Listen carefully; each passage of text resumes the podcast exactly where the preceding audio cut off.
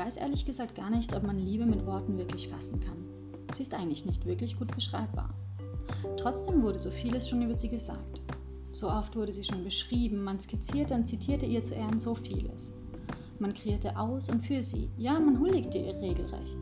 Sie war Inspiration und Quell von unzähligen Werken, Gedanken, Worten, Taten, manchmal vielleicht auch Missetaten. Dort, wo sie der Eifersucht, der Kränkung, dem Besitzenwollen begegnet, wird sie zerstörerisch und verletzend.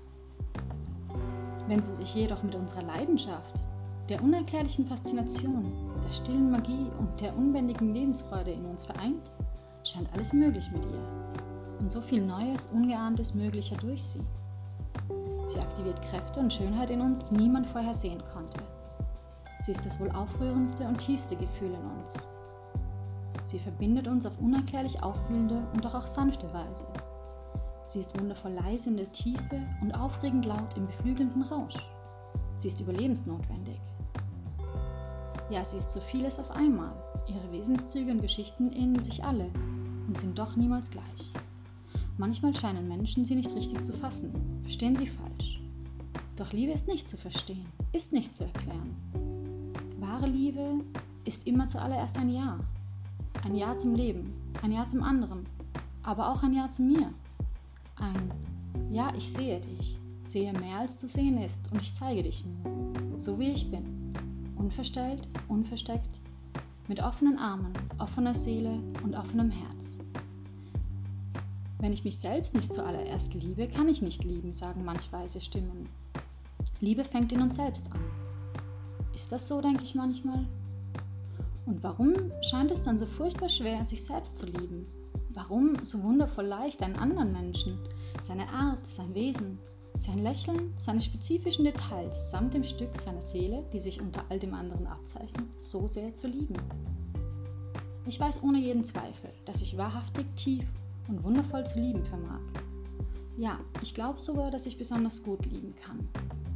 Niemand, der mir je begegnet ist, liebt so wie ich. Und niemand wurde je so geliebt, wie ich es wurde. Vielleicht ist es gerade die Kunst, den anderen mehr zu lieben als sich selbst, ohne sich dabei zu verlieren. Du und ich und ich und du. So eines werden und doch so zwei bleiben. Können, dürfen sich selbstlos, voller Hingabe, Faszination, ehrlicher Verwunderung und Begeisterung, wahrhaftigem Interesse und seinem inneren Feuer dem anderen zuzuwenden. Mit allem, was man hat, mit der ganzen Klaviatur, bedingungslos. Liebe ist einfach, denke ich. Sie liegt in unserer Natur. Wir können gar nicht nicht lieben. Dennoch ist sie für jeden von uns etwas anderes. Sie ist so individuell und vielfältig, dass sie auch von einer Liebe zur anderen komplett unterschiedlich ist. Selbst die Liebe für eine einzelne Person in unserem Leben ist wandelbar, kann wachsen, erst unvermittelt heimlich entstehen und manchmal erst spät richtig entdeckt werden, sich immer wieder verändern und transformieren. Für jeden hat sie wahrscheinlich ein bisschen ein anderes Gesicht, trotzdem erkennen wir sie alle wieder. Für mich ist es vor allem auch Verbindung. Und die kann man wohl nur gut ein- und mitgehen, wenn man zu sich selbst einen Zugang hat, sich öffnen kann um sich dann in ihr und diesem unerklärlichen Feuer gemeinsam zu verlieren.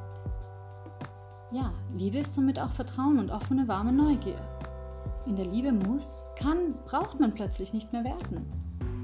Oft verlieren wir uns selbst in so viel anderem und manchmal mag dies uns und unsere Fähigkeit zu lieben auch überdecken. Dennoch denke ich, wir können uns der Liebe nicht entziehen.